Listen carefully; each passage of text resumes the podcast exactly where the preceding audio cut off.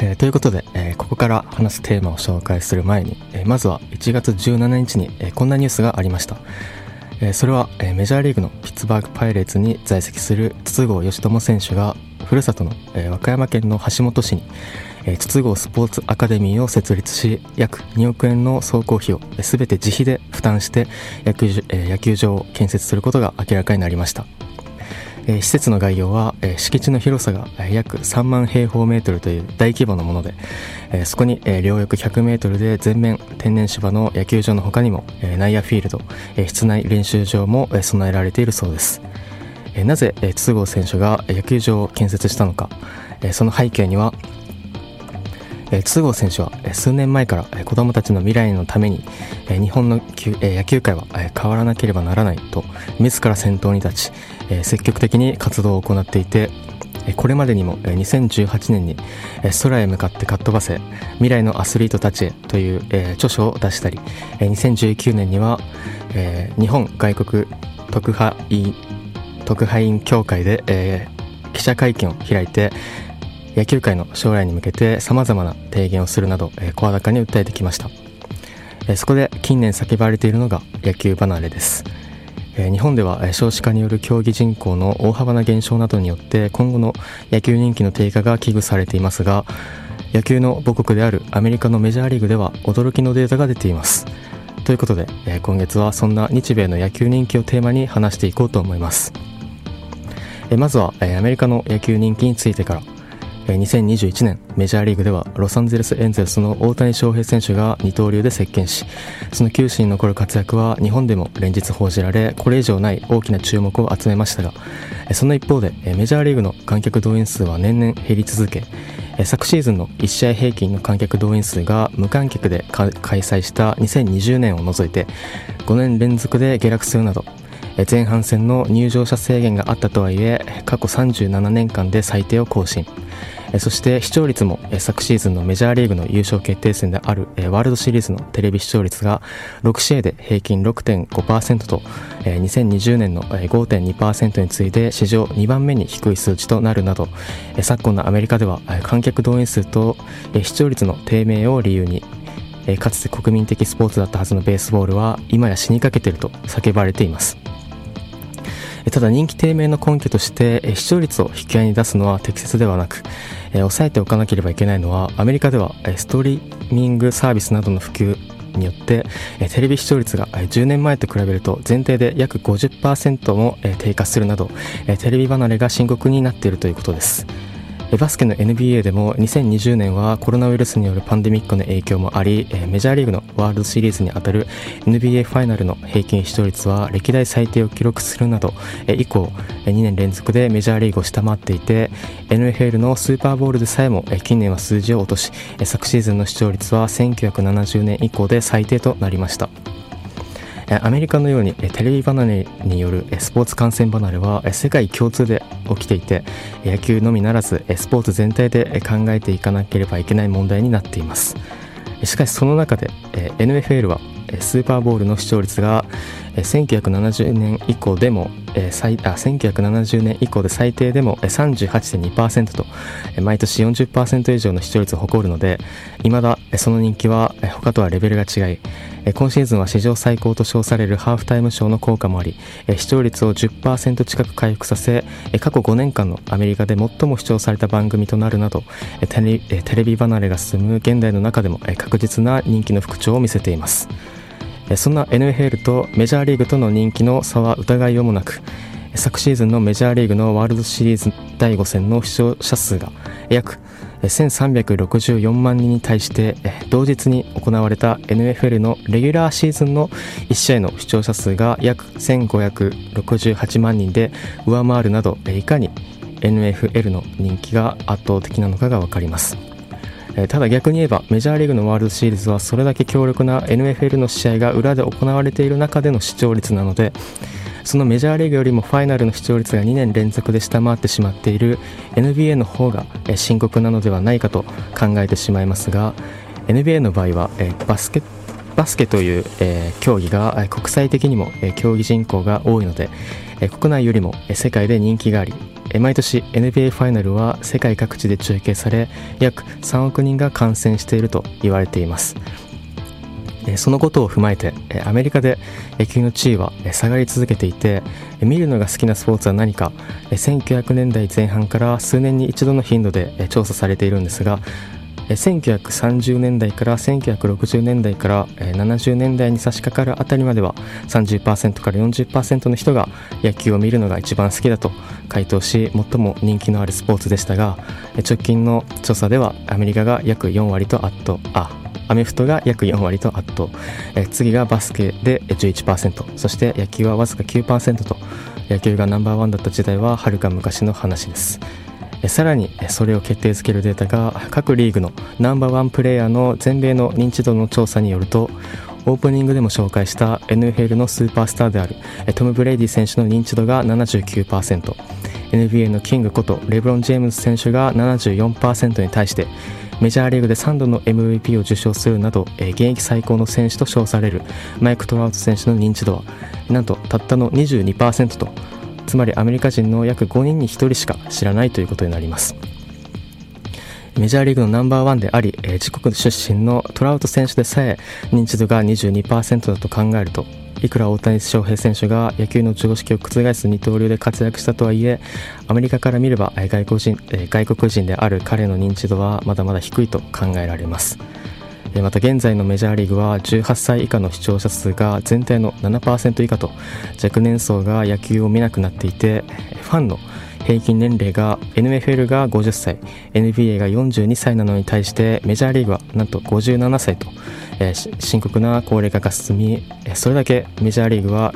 NFL や NBA と比べて相対的に人気が落ちていることが分かります。えメジャーリーグの野球人気が衰えつつあることについては、え大谷選手も、え野球はここで生まれた。個人的には野球はアメリカで最も人気があるスポーツであってほしい。だから自分が貢献できるのであればどんな形でも、えその一緒になりたいと語っています。ということで、え2月1日にアメリカの野球ゲーム、えー、MLB ザ・ショーの表紙に抜擢されるなどまさに現代のメジャーリーグの顔として救世主の役割を担うエンゼルスの大谷翔平選手の登場曲を、え、ここで挟みたいと思います。アリでロスト・イン・パラダイス。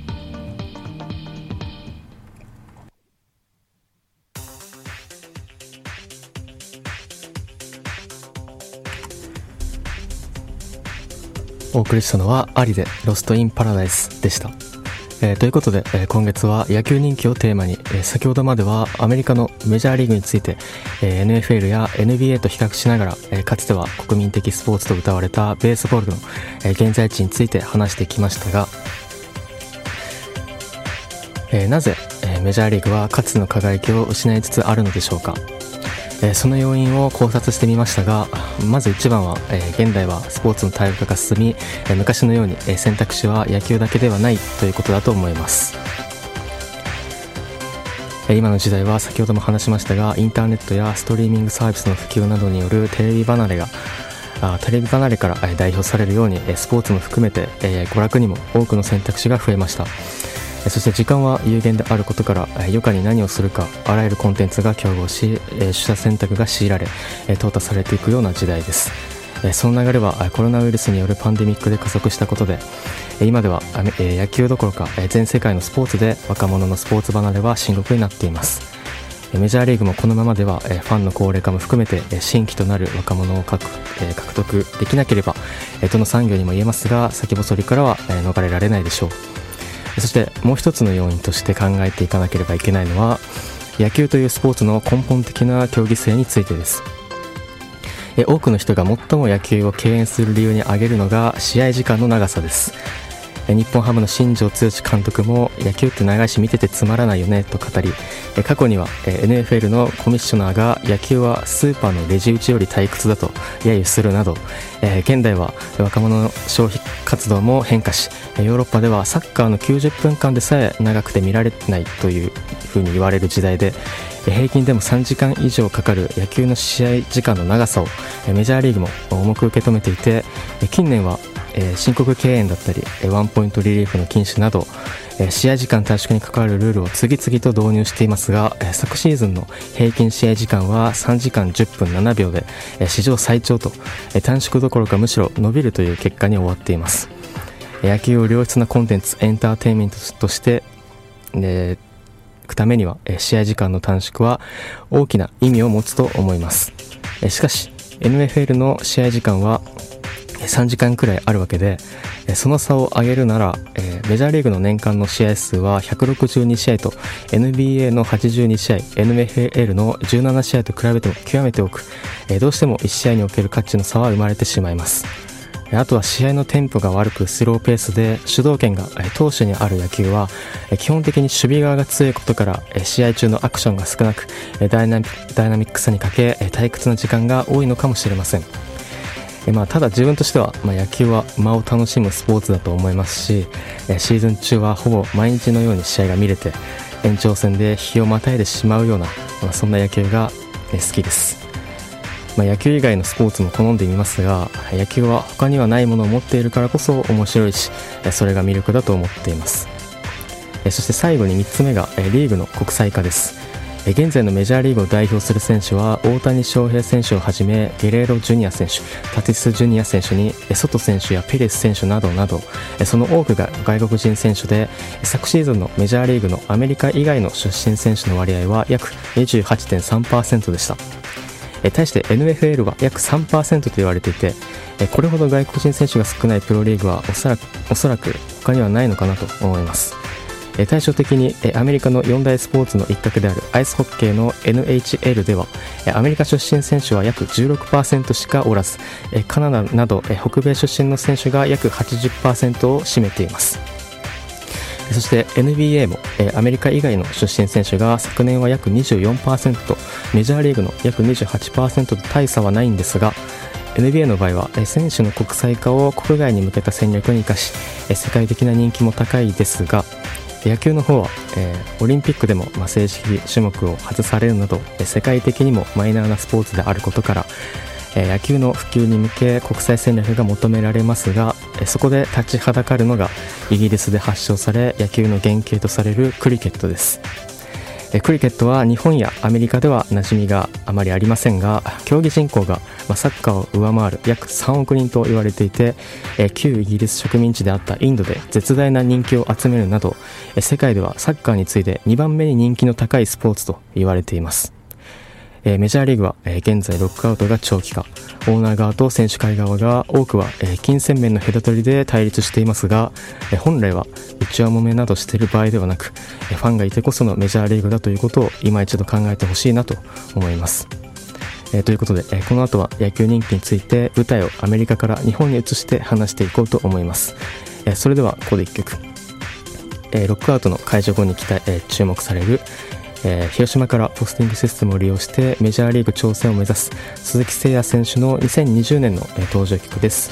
えー、ジェシー・ゼ、えー、ジェシー・ジェでプレスタグ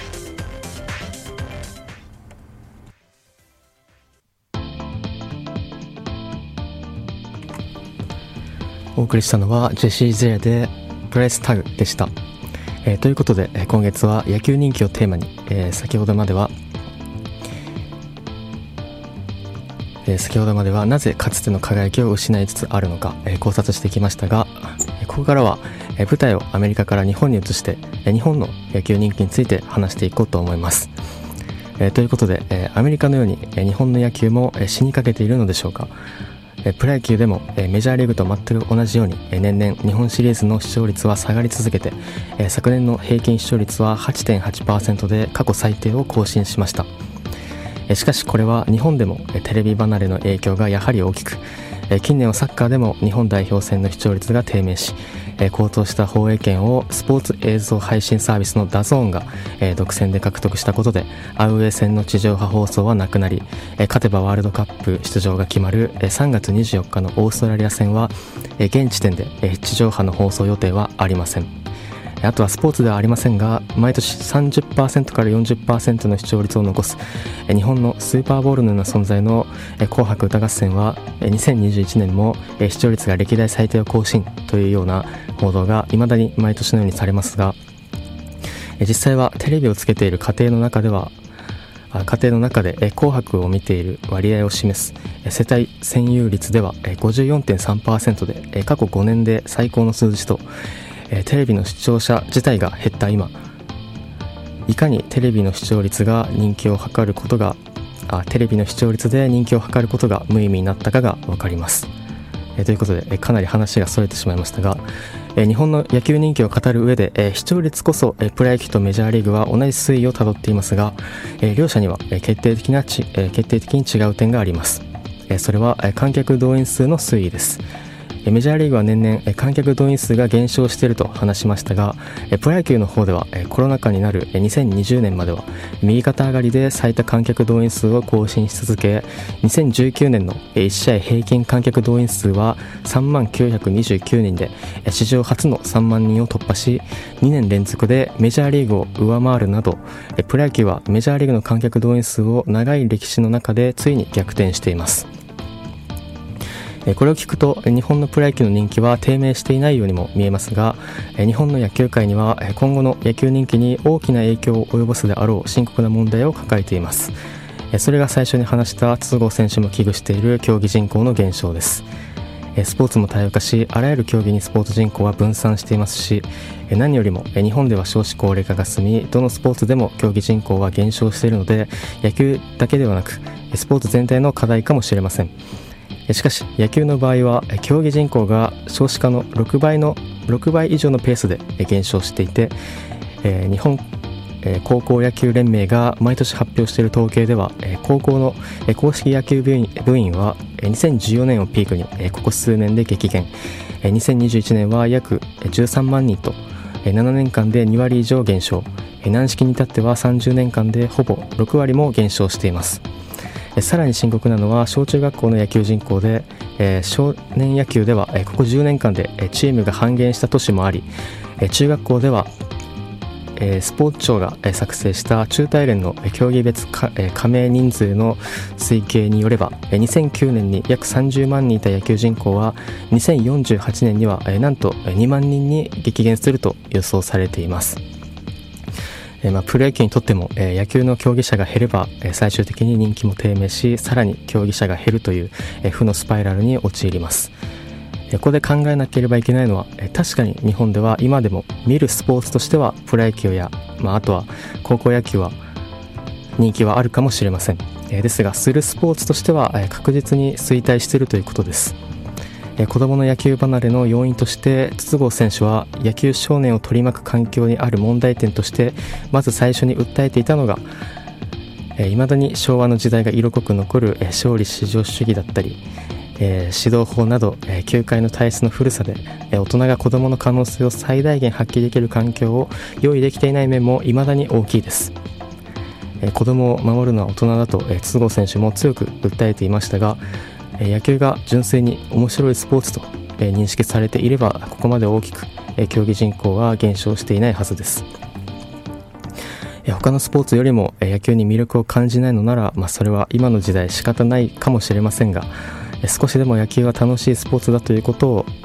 子どもたちに認識してもらえるように最善を尽くす必要があると思います。えー、余談ですが、えー、筒香選手の野球界の提言の中に、えー、少年野球に根強く残る母親がコーチたちにお茶組みをしなければならない、まあ、いわゆるお茶当番をなくすべきだと発言して以降、えー、巷では少年野球をしている子供を持つお母さんたちの間で筒香選手は大谷選手より人気があるそうです。えー、ということで、えお時間がちょっと来てしまったのでヤクルトの日本一を支えたホークアイについてはえまた今度話したいと思います、えこの後は、え曲と CM を挟んでエンディングです、え最後にかける曲は1ヶ月後に迫った2022年のプロ野球の話題を独占し再び日本の野球人気の火付け役としてプロ野球を盛り上げる日本ハムの新庄剛志新監督が現役時代に使用した登場曲の原曲です。リンキンパークで「ナン」